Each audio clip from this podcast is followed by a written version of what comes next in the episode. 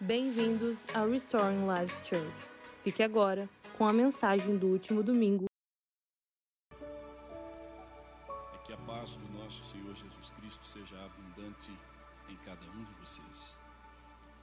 Enquanto estão de pé, queiram, por fineza, abrir as sagradas letras na carta escrita aos Hebreus, o capítulo de número 10.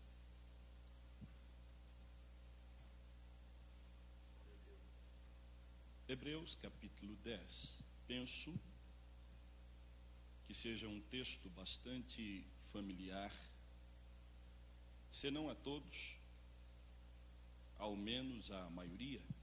Hebreus 10, versículo 35, o nosso ponto de partida.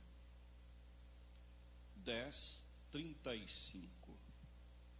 Não rejeiteis, pois, a vossa confiança, que tem grande e avultado galardão, porque necessitais de paciência, para que, depois de haver desfeito a vontade de Deus, possais alcançar a promessa. Porque ainda um poucochinho de tempo, e o que há de vir, virá, e não tardará. Mas o justo viverá da fé. E se ele recuar, a minha alma não tem prazer nele. Nós, porém, não somos daqueles que se retiram para a perdição, mas daqueles que creem para a conservação da alma. E estes que creem para a conservação da alma estão reunidos aqui esta noite, verdade? Então se assente exaltando o nome do Senhor. Aleluia. Glória a Jesus. Glória a Jesus. As minhas primeiras palavras necessariamente precisam comunicar a gratidão do meu coração, o meu louvor ao Deus bendito que me concede o privilégio, a oportunidade, a alegria de voltar a esta casa, cinco meses e meio que aqui estive, e hoje estou jubiloso pela, pela oportunidade de regressar, trazendo aqui os meus cumprimentos ao pastor Marcos, sua família. Muito obrigado pela confiança. Pastor Antônio de Oliveira, também a sua família. Pastor Antônio foi um dos marcos da minha passagem de quase três anos aqui por este país, juntamente com a minha esposa, mais especificamente os anos 2008, 2009, 2010, eu pude desfrutar do convívio quase que diário. E ainda hoje me rio de quando, em vez, me pego rindo sozinho de algumas lembranças do pastor Antônio, como é agradável o convívio com este homem de Deus. Portanto, meus respeitos, carinho, admiração e gratidão. Pastor Gustavo, sua família. E eu estendo esse abraço a cada um de vocês, aos que conheço, aos que não conheço. Tenho aqui amigos muito queridos. Já pude ver Gesiel, Jason, Wildilene. E, e eu cheguei atrasado hoje bastante por um um incidente, saí de casa dirigindo o carro de um amigo e a certa altura do caminho me dei conta que estava sem o passaporte, sem a carteira e achei prudente voltar. Então voltei para buscar o documento e obviamente que isso comprometeu a, eh, a minha chegada aqui. Então eu eu nem pude fazer uma leitura do ambiente e e preparar o coração, o espírito para cultuar ao Senhor adequadamente, como gostaria de fazê-lo, e quero me desculpar com vocês por isso. Mas em tempo quero também lhes trazer um abraço fraterno da Igreja Mineira, particularmente da Assembleia de Deus em Belo Horizonte, onde por bondade divina sirvo como pastor de um dos setores, um dos, uma das regionais ali da capital mineira. Tem mineiro aqui, pastor Marcos? Tem? Alguns, né? Depois a gente faz o teste do pão de queijo para ver se são mineiros mesmo. que bênção! Ah, recebam todos vocês o abraço da Igreja Mineira, da minha família, e assim que Deus os abençoe com abundante graça. Mas eu quero otimizar ao máximo o tempo e, portanto, convidá-los a refletirmos é, esse texto que acabamos de ler, ainda que seja uma abordagem superficial, de palavras tão profundas, tão marcantes, como toda a Escritura o é, inspirada pelo Espírito Santo. Nós não conhecemos o autor da carta aos Hebreus, nós o saberemos na eternidade. Mas a despeito do anonimato da autoria desta carta, todos nós que a lemos e a amamos, nos encontramos, nos identificamos com as verdades divinas que emanam dela. E dessa porção específica que acabamos de ler, palavras de muito impacto, eu gostaria de pensar algumas verdades para que o Espírito Santo possa aplicar ao nosso coração esta noite. Esse é o desejo do meu coração. Espero que com a ajuda divina eu possa ser instrumento da graça de Deus para é, ministrar ao coração de vocês esta palavra.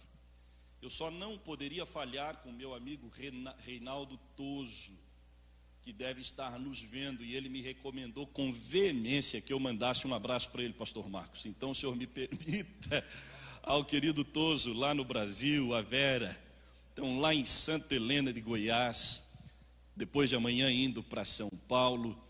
É, então, Toso, aquele abraço, Deus abençoe a sua vida.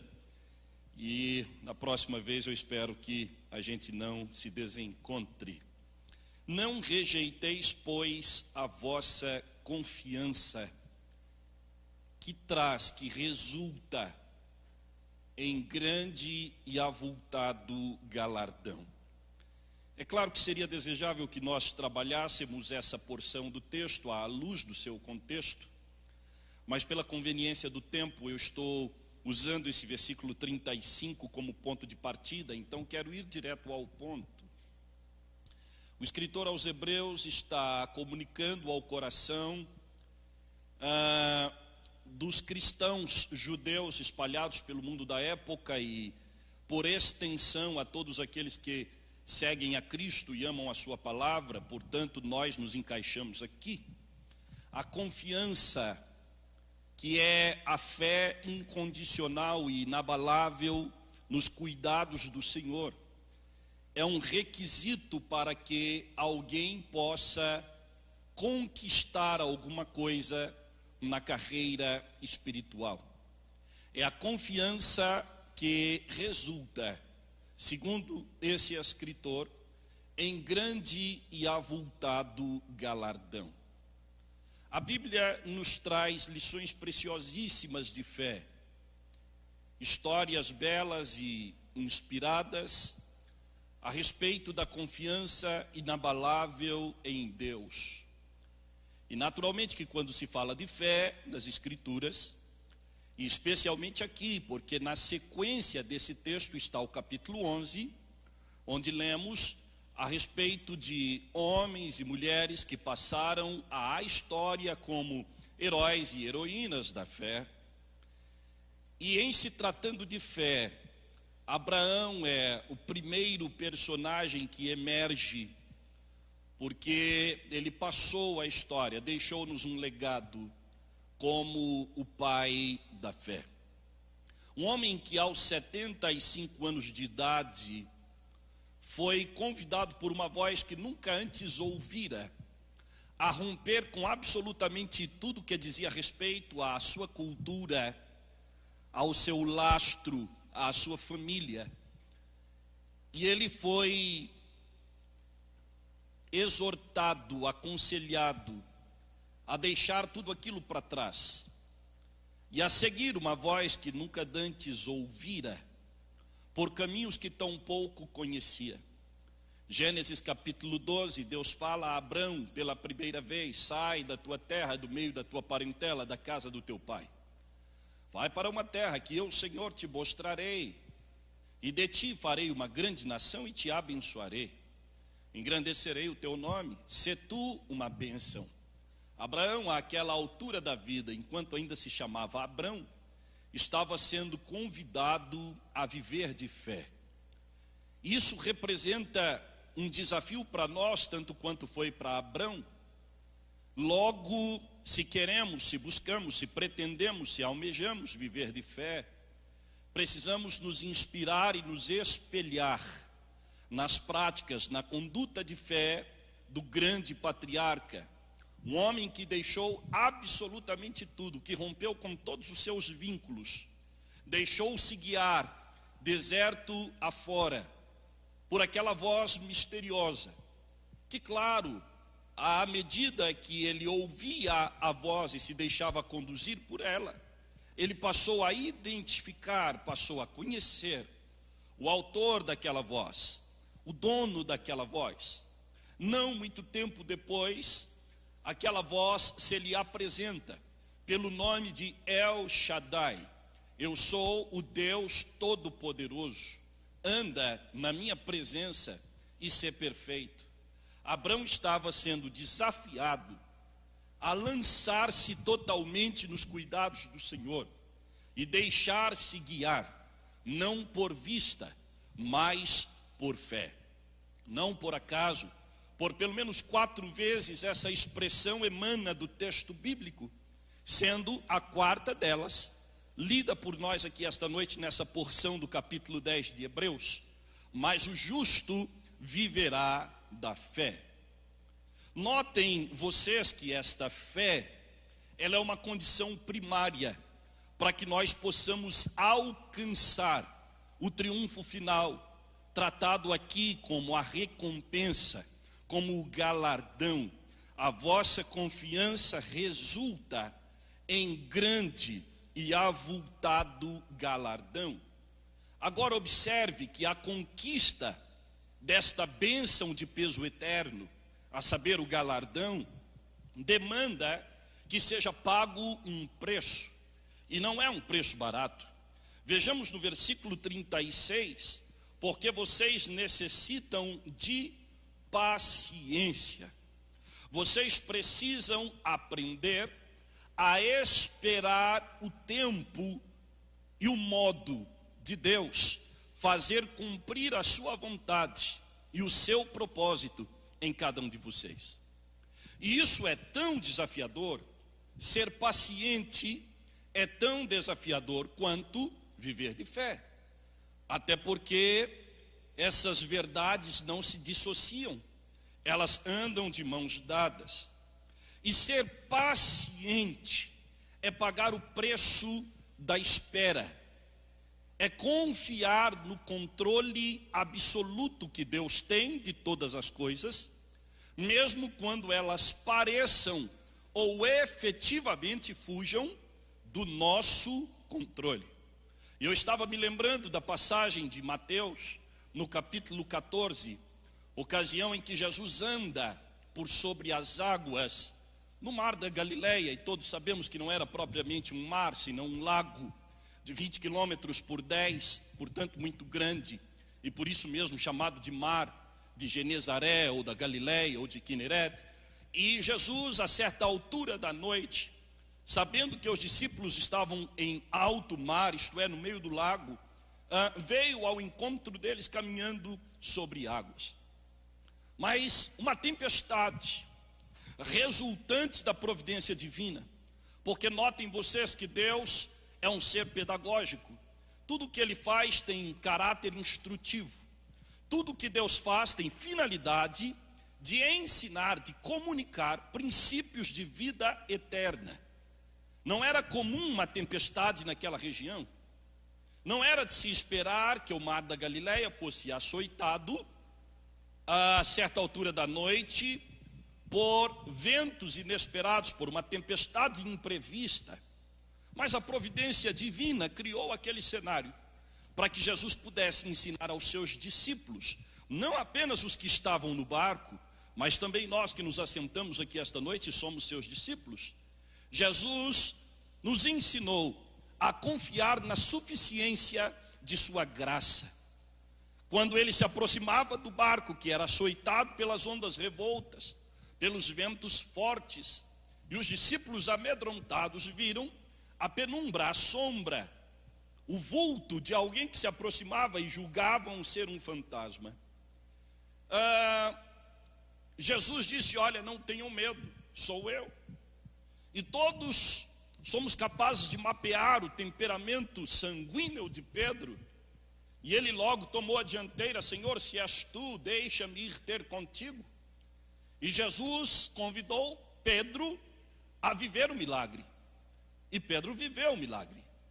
Contra as leis da física, Pedro andou sobre as águas, assim como o próprio Jesus fizera. Ocorre que, a certa altura daquela experiência sobrenatural, Pedro tirou seus olhos da fonte do milagre e daí a pouco reparou nas circunstâncias do seu entorno e voltou a sentir medo. O medo que ele sentiu no barco arrebatou seu coração outra vez, porque ele perdeu de vista aquele que é dono do milagre. Ele tirou os olhos de quem não poderia tirar e colocou os olhos nas circunstâncias. Por um tempo ele viveu de fé, mas quando ele notou as ameaças do vento, as ondas fortes que estavam no seu entorno, Pedro abriu mão da confiança e passou a afundar nas águas turbulentas, pelo que Jesus o censurou e ensinou a ele e a todos os demais uma tremenda lição de fé. Não se anda sobre águas, não se vive o milagre de Deus, enquanto não se aprende a confiar totalmente na suficiência da Sua graça e no poder da Sua palavra. Tomara que o Espírito Santo aplique esta palavra ao teu coração esta noite. Só existe uma forma, só existe um jeito, uma hipótese, uma possibilidade de você viver o milagre de Deus, de você se encontrar com o propósito de Deus na sua, na sua vida. Apegue-se à palavra, não abra mão dela, não tire os olhos dela. Viva a realidade do sobrenatural, ouça a voz de Deus e se deixe guiar por ela. É impressionante que depois de aprender esta lição, depois de ter a sua vida impactada pelo poder do Espírito Santo, Pedro passou a ensinar esta verdade, dizendo, lançando sobre ele toda a vossa ansiedade, todo o vosso medo, todas as vossas preocupações, porque ele tem cuidado de vós. Vocês precisam aprender a esperar o tempo em que a promessa haverá de se cumprir, é o que está dizendo o escritor aos Hebreus no verso 36. Para que, depois de haver desfeito a vontade de Deus, eu quero chamar a sua atenção para o fato de que ter promessa de Deus é muito bom, e é verdade que todos nós as temos, Todos estamos debaixo das promessas de Deus. De quando em vez a gente canta, não morrerei enquanto a promessa de Deus se cumprir. Isso é bom, mas é preciso saber que a promessa de Deus só se cumpre na vida de quem tem responsabilidade para com ela. Isso demanda um preço a ser pago. Porque entre a promessa e o cumprimento da promessa tem um caminho que precisa ser palmilhado, precisa ser percorrido, inevitavelmente. E esse caminho é estreito, por vezes sinuoso, pedregoso, impõe dificuldades à nossa carreira mas esse caminho nos leva ao centro da vontade de Deus. Esse caminho é o tempo de Deus para a vida da gente. As conquistas espirituais não vêm de mãos beijadas. Deus fez a promessa a Abraão quando ele tinha 75 anos de idade, mas ele só viveu o cumprimento da promessa aos 100. 25 anos se passaram do tempo da promessa até o tempo em que ela se concretizou. Abraão pagou o preço da espera, o preço da paciência, de manter-se no centro da vontade de Deus. E não parou por aí. Deus continuou testando Abraão para fazer dele uma referência para você e para mim. Quando Isaac era um jovenzinho, segundo a narrativa do capítulo 22 de Gênesis, Deus submeteu a Abraão a aprovação mais terrível e inimaginável a que um pai poderia ser submetido. Deus pediu o seu filho, o filho da promessa, em sacrifício no alto do monte Moriá. Escute, meu irmão, Abraão não hesitou em atender ao pedido de Deus, por mais inusitado, imponderado e paradoxal que fosse, mas Abraão tinha uma confiança, tanto que o escritor aos Hebreus vai dizer aqui na sequência do texto, no capítulo 11, ele cria que até dos mortos Deus era poderoso para trazer o seu filho de volta. Abraão não abriu mão de confiar no controle de Deus. Escute irmão, irmã, quem sabe eu tenha vindo do Brasil para ser instrumento do Espírito Santo, para que você entenda de uma vez por todas: Deus nunca se ausentou da cadeira, do trono, da sala de comando do universo. As coisas podem não sair como você quer, as coisas podem não sair como você espera, as coisas podem não sair como você deseja, mas elas sempre estiveram no controle de Deus, nas palmas daquele que é Senhor do universo, Ele está no controle de tudo. No capítulo 6 do, do seu livro profético, Isaías, no ano em que morreu o rei Uzias, tempo de apreensão, tempo de crise em Jerusalém, o trono davídico estava vago, a promessa de Deus a Davi parecia morrer ali. A aliança de Deus com um grande rei parecia perecer ali. Não se vê quem vá substituir a Uzias no trono. O povo está com medo. Os povos inimigos veem nisso uma oportunidade. Uzias morreu à míngua os últimos dois anos de sua vida por conta da lepra que lhe foi acometida por, por causa do seu pecado. O povo sofreu uma depressão espiritual, uma crise nacional, uma crise espiritual, e o profeta Isaías surge como voz de Deus naquele tempo, e ele diz: quando todo mundo achava que não havia rei em, em Jerusalém, Isaías diz: no ano em que morreu o rei Uzias, eu vi o Senhor assentado sobre um alto e sublime trono, as as orlas dos seus vestidos enchiam toda a casa, ao seu redor havia serafins, cada um deles tinha seis asas, com duas cobriam o rosto, com duas cobriam os pés, e com duas voavam, e clamavam uns para os outros, dizendo: Kadosh, Kadosh, Kadosh, Santo, Santo, Santo é o Senhor dos exércitos, a terra toda está cheia da sua glória, Deus está no controle, mesmo que você não veja, Ele está no controle, mesmo que você não perceba.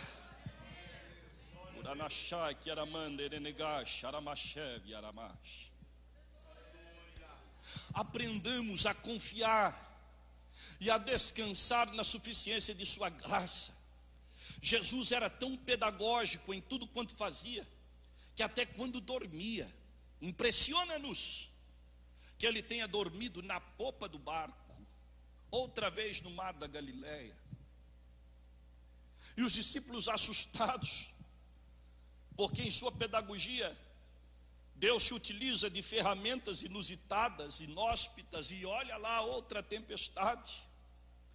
E os discípulos, outra vez amedrontados, com medo de morrer, despertam o mestre que dormia calma e serenamente na popa do barco Não se te dá que pereçamos. Não te importas que venhamos a morrer. Jesus não surfa a onda do desespero deles. Jesus conhece o poder que emana dele próprio como Deus. Ainda que quem estivesse dormindo ali fosse alguém 100% humano. E ele recobra, desperta do sono e com uma palavra mansa, porém carregada de autoridade, ele acalma os ventos contrários, as ondas se aquietam e Jesus ensina a todos quantos queiram aprender, e nós estamos entre estes, que é possível descansar com serenidade no meio de um tempo de tribulação e de tempestade. Então apenas confie na suficiência da graça de Deus. Então apenas acredite, Ele está no controle.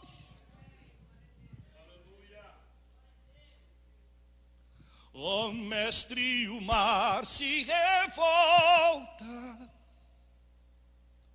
as ondas nos dão pavor. Os céus se revestem de trevas, não temos o Salvador. Não se te dá que morramos, podes assim dormir. Se a cada momento nos vemos, se emprestes a submergir, as ondas atendem. Sossegai. Seja o encapelado mar a ira dos homens, o gênio do mal. Tais águas não podem tragar, que leva o Senhor, Rei do céu e mar.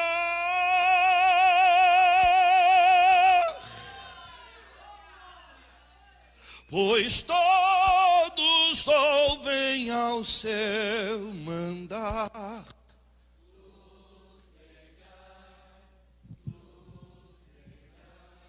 Convosco estou para vos. Sim. É gostoso recobrar essas memórias, não é? Fez parte da nossa juventude na fé e desperta verdades centrais da nossa vida cristã que parece que o tempo dispersa mas eu acredito que o Espírito Santo esteja ministrando ao seu coração. Descansa, meu irmão. Ele está no barco. O vento leva para lá, para cá. Parece que vai afundar, não vai. Ele está no controle, ele está no comando, ele é o capitão dessa nau. Descansa na suficiência da graça de Cristo. Yarachandaré, Yaramagá. Dez minutos, pastor? Dez minutos? É isso? Tenho dez? Aleluia. Então vejam vocês que o caminho entre a promessa e o cumprimento dela é a gente fazer a vontade de Deus. Entendam como sujeitar o nosso coração, e essa sujeição demanda a gente abrir mão das nossas próprias vontades. Sabe, a gente coloca todas as coisas no controle de Deus e recuamos. E deixamos Deus conduzir a situação. Deus me deu a oportunidade de visitar alguns anos atrás por duas vezes o canal do Panamá, e se alguém conhece, vai logo identificar o que eu estou falando. É o único lugar no mundo onde o capitão de uma embarcação, de um navio, precisa entregar o comando. Porque para se passar o canal do Panamá e fazer uma economia absurda de tempo e de dinheiro, é preciso entregar o manche, a direção, controle, nas mãos dos técnicos que operam o canal do Panamá. Então ali o capitão do navio recua, ele é obrigado a fazê-lo, senão não atravessa. Do Pacífico para o Atlântico ou vice-versa, ele precisa entregar o comando. Sabe, irmão, esse canal do Panamá é esse fazer a vontade de Deus. Entreguemos nas mãos dele e recuemos. Vamos deixá-lo conduzir. A gente por vezes não compreende o processo, porque o modo como Deus trabalha transcende muito a nossa compreensão.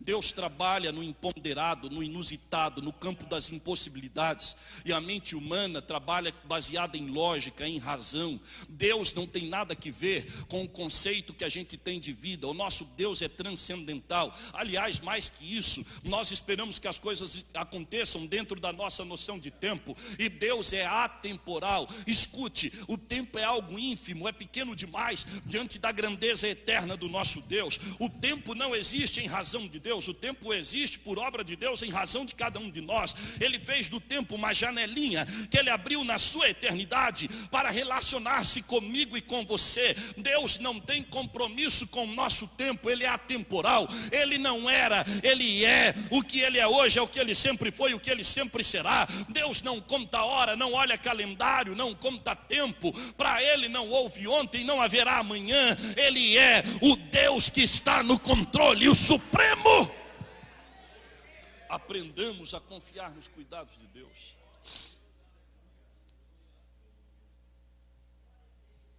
Êxodo capítulo 3, quando Deus ordena Moisés que vá falar a Faraó no Egito e ao povo de Israel que estava em 400 e quase 30 anos de escravidão.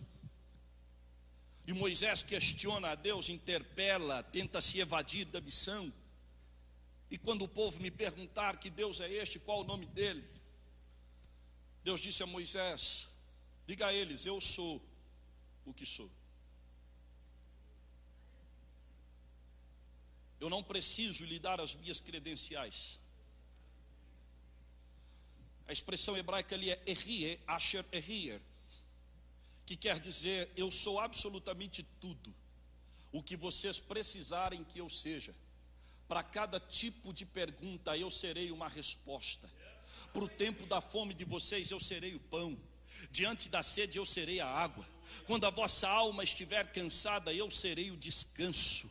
Deus estava prometendo a Moisés e, por conseguinte, ao povo que creria e se deixaria conduzir por Moisés na saída do Egito, que ele seria a solução para todos os problemas, não no tempo dos homens. Deus tem um modo muito particular e muito divino de operar a sua vontade. Por isso, o escritor aos Hebreus diz: porque ainda há um poucochinho de tempo, e o que há de vir virá, e não tardará. E esqueça aqui o conceito que você tem de tempo, porque é no tempo dele. E Abacuque foi o primeiro a dizer: Mas o justo viverá da fé. Paulo reverberou por duas vezes esta verdade aos romanos e aos coríntios, aos gálatas, perdão.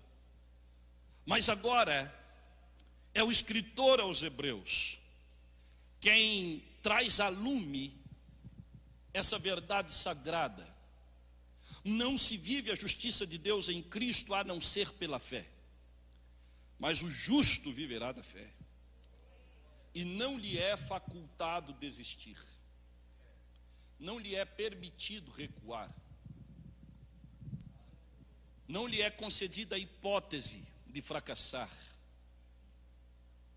Os hebreus até sentiram saudades do Egito, e não demoraram muito a querer voltar para trás. Bastou que se deparassem com o primeiro grande obstáculo, a saber, o Mar Vermelho, ocasião em que Faraó veio com seu exército logo atrás.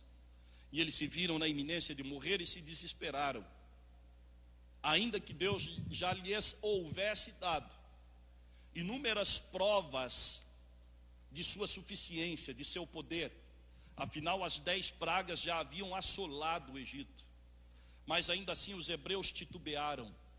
E quando Moisés foi falar com Deus a respeito do clamor do povo, Deus respondeu a Moisés: Por que clamas a mim? Diga ao povo que marche. Diga ao povo que avance. Mas o mar vermelho está logo ali, rompa.